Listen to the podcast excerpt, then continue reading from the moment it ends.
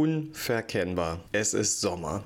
Wir haben Temperaturen von teils über 35 Grad Celsius. Wir haben warme Dachgeschosswohnungen und Ausflüge an den Badesee. Aber wir haben auch Menschen, die die Hitze nicht mehr so gut vertragen und mit gesundheitlichen Einschränkungen zu tun haben. Ja, das ist nur eins unserer Themen heute in der aktuellen Folge vom PTA Heute Podcast. Mein Name ist Benedikt Richter. Ich freue mich, dass ihr auch heute wieder mit dabei seid und wir gemeinsam in diese neue Woche starten starten. Das sind unsere Themen heute. Herz und Hitze, worauf muss man achten? Hin und her kommt jetzt doch kein EBA für PTA.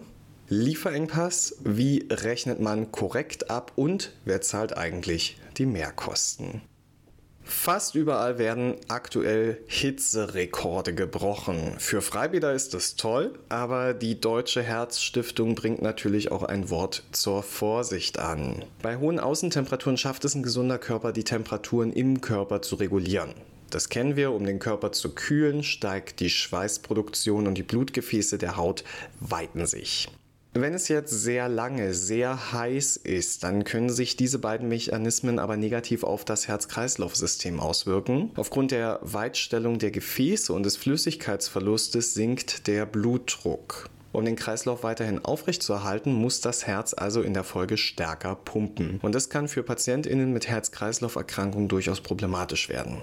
Laut der Deutschen Herzstiftung ist zusätzlich zu diesem Punkt bei PatientInnen mit Herzerkrankungen das körpereigene Kühlsystem eingeschränkt. Wärme abgeben ist sehr anstrengend und passiert oft nur ungenügend und es schafft einen natürlich. Viele Betroffene fühlen sich müde und schlapp. Durch den abfallenden Blutdruck kann das Gehirn nicht mehr ausreichend mit Sauerstoff versorgt werden. Die Folgen sind dann Müdigkeit, Kopfschmerzen, Schwindel, bis hin zur Ohnmacht. Und gleichzeitig werden beim Schwitzen wichtige Elektrolyte wie Natrium, Kalium und Magnesium ausgeschieden. Und die wiederum sind für die Herzfunktion und Blutdruckregulation sehr wichtig. Und demnach können Herzrhythmusstörungen und Muskelkrämpfe ebenfalls eine Folge sein. Professor Dr. Thomas Vogtländer, der ist der Vorstandsvorsitzende der Deutschen Herzstiftung und er rät PatientInnen mit Herz-Kreislauf-Erkrankungen bereits vor Hitzeperioden das Gespräch mit dem behandelnden Arzt zu suchen, um sich über spezielle Vorsichtsmaßnahmen zu informieren. Und da könnt auch ihr in der Apotheke ein paar hilfreiche Tipps mitgeben und vielleicht auch was bewirken. Herz-Kreislauf-PatientInnen sollten bei solchen Temperaturen ihren Blutdruck regelmäßig messen. Eventuell kann man mit dem Arzt über eine vorübergehende Dosisanpassung, also zum Beispiel eine Erhöhung oder eine Erniedrigung von Antihypertensiva wie Beta-Blockern, ACE-Hämmern oder Satan sprechen. Was man nicht machen sollte, ist die Dosis eigenmächtig verändern. Und auch die Diuretikatherapie muss man im Auge behalten. Durch die erhöhte Schweißproduktion wird ja auch der Flüssigkeitsverlust verstärkt, den man ja ohnehin durch die Diuretika bewirkt. Und deswegen sollten PatientInnen dann auf einen Ausgleich achten, indem sie die Trinkmenge erhöhen. Als einfache Faustformel gilt an normalen Tagen 30 Milliliter pro Kilogramm Körpergewicht, also 30 Milliliter Wasser pro Kilogramm Körpergewicht. An heißen Tagen ist die reguläre Trinkmenge um 1 bis 2 Liter zu erhöhen. Machen wir es mal ganz plastisch. Bei einer Person mit 70 Kilogramm Körpergewicht sollte regulär also etwa 2 Liter getrunken werden und derzeit 1 Liter mehr, also 3 Liter. Das fällt vielen sehr schwer. Da kann es hilfreich sein, wenn man das Wasser vielleicht mit ein bisschen Zitrone oder Kräutern versetzt. Auch eine Wassermelone enthält zum Beispiel sehr, sehr viel Wasser. Auch das kann man damit einbeziehen. Und noch ein Tipp vielleicht, KundInnen, die eh schon sehr wenig trinken, die sollte man jetzt nicht unbedingt mit diesen Literangaben konfrontieren. Das ist vielleicht ein bisschen zu abstrakt, sondern man könnte ein Ziel setzen, zum Beispiel bis heute um 14 Uhr müssen Sie mal eine Flasche Wasser leer getrunken haben oder zwei Gläser und bis heute Abend dann nochmal eine, dann sind die meisten schon ganz gut bedient. Da sagen jetzt aber bestimmt aufmerksame ZuhörerInnen, ähm, ja, Benedikt, äh, das stimmt, aber bei Herzinsuffizienz müssen wir ja vorsichtig sein. Und da habt ihr recht, denn bei PatientInnen mit Herzinsuffizienz kann die übermäßige Flüssigkeitszufuhr den Therapieerfolg tatsächlich sogar gefährden. Durch die Volumenzunahme wird das Herz zusätzlich belastet und durch die eingeschränkte Pumpleistung und damit verringerte Nierendurchblutung kann der Körper die Flüssigkeitsmengen nicht mehr adäquat ausscheiden. Und das kann dann zu Wassereinlagerungen im Beinen oder gar in der Lunge kommen und das nennt man dann Lungenödem, tatsächlich sehr gefährlich. Deswegen sollte auch diese Patientengruppe den behandelnden Arzt kontaktieren und über eine Dosisanpassung sowie eine adäquate Trinkmenge sprechen.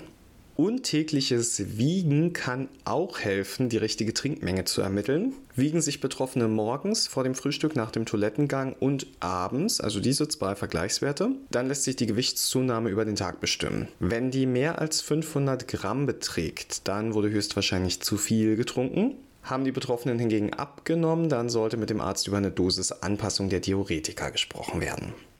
Generell rät die Deutsche Herzstiftung betroffenen Patientinnen und älteren Menschen dazu, die Hitze zu meiden und sich körperlich zu schonen. Anstrengende Tätigkeiten wie Sport oder Gartenarbeit sollten in kühlen Innenräumen verrichtet bzw. auf die Morgen- und Abendstunden verlegt werden.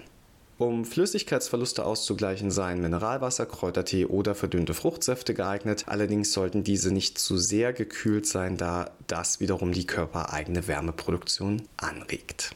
Ins Schwitzen kommen langsam auch die ein oder anderen Arztpraxen, deren Vorbereitungen zum E-Rezept eher schleppend vorangehen. Denn während so gut wie jede deutsche Apotheke mittlerweile auf das E-Rezept vorbereitet ist, sieht es bei den Arztpraxen düsterer aus. Und zum 1. September 2022 wird es ernst. Naja, ernsterer. Krankenkassen und Apotheken müssen ab dann bundesweit in der Lage sein, E-Rezepte zu beliefern und abzurechnen. In den Arztpraxen, Zahnarztpraxen und Krankenhäusern wird die verbindliche Einführung des E-Rezepts zum 1. September 2022 voraussichtlich nur in Schleswig-Holstein und Westfalen-Lippe beginnen. Bis zur verbindlichen Einführung des E-Rezeptes in weiteren Regionen dürfen Ärztinnen freiwillig E-Rezepte ausstellen und werden auch dazu angehalten. Um E-Rezepte beliefern zu können, reicht der Apotheke die einfache Signatur mittels Institutionskarte, diese SMCB. Um Änderungen am Rezept vornehmen zu können, müssen Approbierte allerdings ihren elektronischen Heilberufsausweis, den HBA, nutzen. Es muss außerdem elektronisch protokolliert werden, wer auf die Daten zugegriffen hat. Und das führt uns zum Thema, wie läuft das eigentlich für PTA? Denn die haben bisher kein HBA oder EBA zum Individualisieren erhalten. Wir hatten jetzt schon mehrere Podcast-Folgen dazu. Statement unserer beruflichen Standesvertretung, dem BVPTA war, PTA sollen einen elektronischen Berufsausweis erhalten. Der Pilotbetrieb zur Ausgabe der EBA sei im Januar 22 mit Physiotherapeuten, Pflegepersonal und Hebammen gestartet. Die Aufnahme des Regelbetriebs war ursprünglich für das erste Quartal 22 geplant und in diesem Verlauf hätte dann auch die Ausgabe der EBA für PTA begonnen. Bettina Schwarz, die Geschäftsführerin des BVPTA, sagt jetzt, es gibt noch keine Neuigkeiten und noch keine Fortschritte im Zusammenhang mit der Einführung des EBA für PTA. Ja, zunächst geht es wohl um die Fortsetzung der Pilotphase der Berufsgruppen Hebammen, Physiotherapeuten und Pflege. Und erst wenn diese Pilotphase abgeschlossen ist, dann folgen weitere Gesundheitsfachberufe wie eben auch die PTA. Da wir gerade von politischer Standesvertretung reden, was sagten eigentlich die der ApothekerInnen dazu, die ABDA? Ja, schon im letzten Jahr hieß es von der ABDA, dass ein EBA für PTA durchaus möglich ist, aber eine Sprecherin der ABDA zweifelt an, ob dafür überhaupt eine Notwendigkeit besteht, weil der Funktionsumfang der SMCB ist gestiegen und deswegen besteht nun auch die Möglichkeit, Zugriff in den Datenverarbeitungssystem der Apotheken zu protokollieren und deswegen sei ein Zugriff der PTA auf die für ihre Tätigkeit notwendigen Daten der TI auch ohne eigenen elektronischen Berufsausweis entsprechend den gesetzlichen Vorgaben gewährleistet. Das zeigt sich laut Abda-Sprecherin auch bei der nahtlosen Rückverfolgbarkeit bei der Abgabe von E-Rezepten, welche mittels der Institutionenkarte jeder Apotheke in Verbindung mit einer Protokollierung im Apothekenverwaltungssystem gewährleistet werden soll. Also kurz zusammengefasst, wir haben also den BVPTA, der der Meinung ist, der EBA ist unerlässlich. Wir haben die Abda, die sagt, ja, kann man haben, aber nötig ist es auch nicht so richtig. Und wir haben diesen Fachbeirat und das elektronische Gesundheitsberufe-Register, die noch in der Pilotphase für andere Berufe stecken. Sollte ein Berufsausweis für PTA kommen, dann wird der vermutlich nicht kostenlos sein. Bislang ist aber noch nicht bekannt, ob und in welcher Höhe Kosten für diesen Berufsausweis auf euch zukommen könnten und wer auch dafür aufkommen wird. Für ApothekerInnen sind das ja aktuell Kosten in Höhe von 534 Euro für die Dauer von fünf Jahren. Der BVPTA weist übrigens ausdrücklich darauf hin, dass die spätere Einführung nichts mit einer in den sozialen Medien diskutierten Kompetenzminderung für PTA zu tun habe und die PTA hierdurch zum Beispiel keine Rezepte mehr abzeichnen dürften. Das ist falsch, das stimmt nicht. PTA dürfen durch die Rückverfolgbarkeit in der Apothekensoftware rechtssicher E-Rezepte beliefern, vorerst auch ohne eigenen Berufsausweis, sagt eine Sprecherin des Verbands. Wenn ihr weitere Informationen braucht, dann könnt ihr der Geschäftsstelle des Verbandes sehr gern schreiben unter info.bvpta.de. Für euren aktuellen Berufsalltag spielt der EBA also gar keine Rolle. Lieferengpässe, die sind hingegen ein echtes und reales Problem. Letzte Woche sprachen wir über den aktuellen Lieferengpass von Fiebersäften. Seitdem ist eine Woche vergangen und wie ich gehört habe, gab es viel Stress in den Apotheken, was das Thema angeht. Jeder sucht irgendwo noch nach einem Fläschchen oder fertigt in der Rezeptur was an. Erst hatten wir diese Lieferschwierigkeiten bei Paracetamolsäften und als die vergriffen waren, da kam dann der Engpass bei den Ibuprofensäften.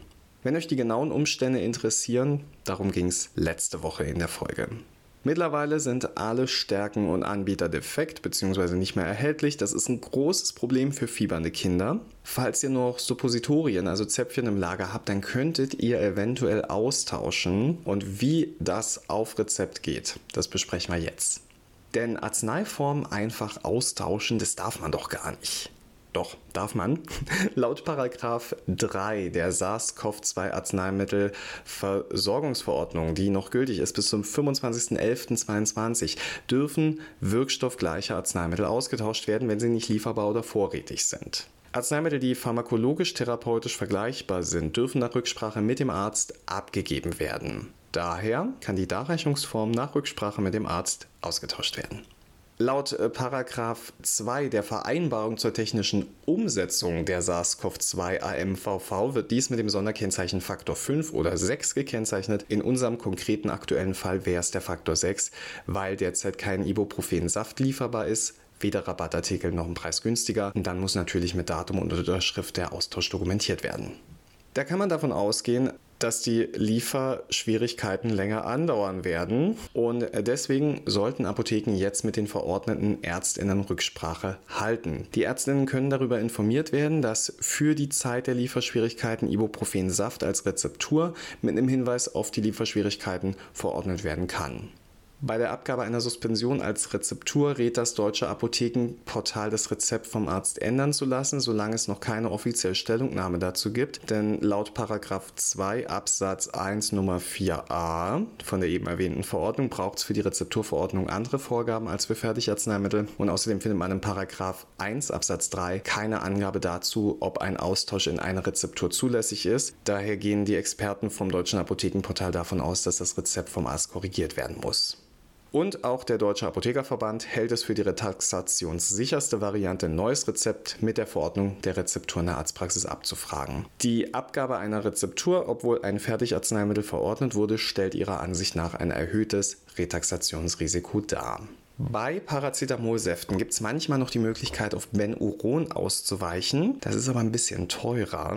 3,14 Euro zahlen die Krankenkassen aktuell für 100 Milliliter Paracetamolsaft und das hat scheinbar das Problem erst ausgelöst, denn für die meisten Hersteller ist es offenbar zu wenig. Außer Ratiofarm haben alle anderen Generika-Hersteller die Segel gestrichen und ihre Präparate nach und nach vom Markt genommen. Zuletzt dann 1A Pharma im Mai. Und neben dem Präparat von Ratiofarm ist nur noch das Original Benuron im Markt, allerdings zu einem deutlich höheren Preis. Wenn das auf Rezept abgegeben werden soll, dann müssen die Eltern tatsächlich 2,11 Euro mehr Kosten auf den HV-Tisch legen. Weil für Paracetamolsaft kein Rabattvertrag existiert, müssen diese Mehrkosten auch tatsächlich von den KundInnen getragen werden. Sondervereinbarungen mit einzelnen Kassen, wie es sie zum Beispiel beim Tamoxifen gab, die existieren aktuell nicht. Anders ist übrigens die Lage bei Ibuprofen, denn da gibt es Rabattverträge. Hier liegt beispielsweise der Preis vom Dolominsaft knapp über dem Festbetrag. Wäre jetzt also kein Rabattarzneimittel und kein günstigeres Präparat verfügbar, aber das Dolamin, dann könnt ihr Dolamin abgeben und die Kasse trägt die Mehrkosten. Hintergrund des Ganzen ist eine Regelung im Rahmenvertrag zwischen dem GKV-Spitzenverband und dem Deutschen Apothekerverband, wonach die Kassen nur bei rabattierten, festbetragsgeregelten Arzneimitteln, die nicht verfügbar sind, ausnahmsweise die Mehrkosten tragen, wenn kein Arzneimittel bis zum Festbetrag verfügbar ist. Existieren wie bei den Paracetamolsäften keine Rabattverträge, dann greift diese Norm nicht und die Versicherten müssen die Mehrkosten in voller Höhe selbst tragen. Also, jetzt wissen wir alle, wann Mehrkosten zulasten der Krankenkasse abgerechnet werden können, was bei Hitze zu beachten ist und was der aktuelle Stand zum EBA ist. Mehr habe ich in dieser Woche nicht zu sagen. Ich glaube, das reicht auch erstmal. Ich freue mich sehr, dass ihr wieder zugehört habt. Ich wünsche euch jetzt eine ganz, ganz angenehme und hoffentlich entspannte Woche. Und sollte euch nächste Woche interessieren, was es so Neues gibt, dann hört beim PTA Heute Podcast rein. Ich werde auf jeden Fall da sein. Bis dahin, gehabt euch wohl.